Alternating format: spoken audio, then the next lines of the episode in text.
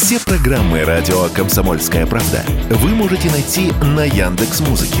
Ищите раздел вашей любимой передачи и подписывайтесь, чтобы не пропустить новый выпуск. Радио КП на Яндекс Музыке. Это удобно, просто и всегда интересно.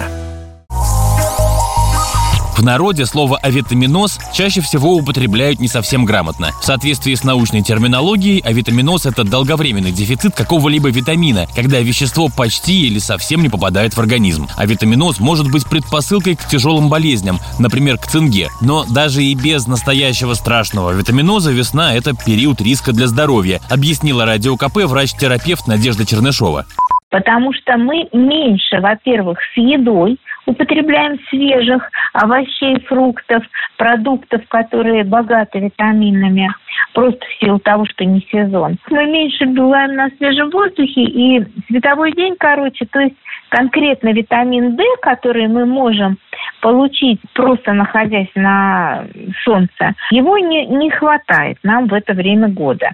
Как же помочь организму пережить этот непростой период? Базовые рекомендации для слушателей Радио КП перечислила терапевт Надежда Чернышова.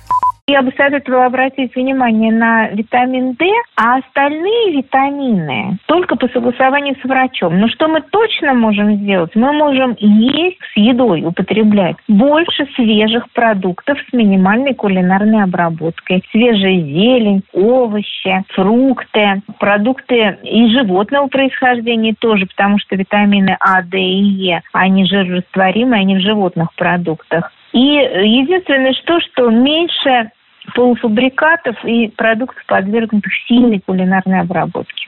Возможностей восполнить дефицит витамина D этой весной в средней полосе России будет достаточно. Весенний сезон в этом году синоптики обещают прохладный, но солнечный и сухой. Василий Кондрашов, Радио КП.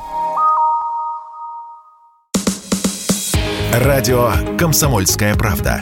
Только проверенная информация.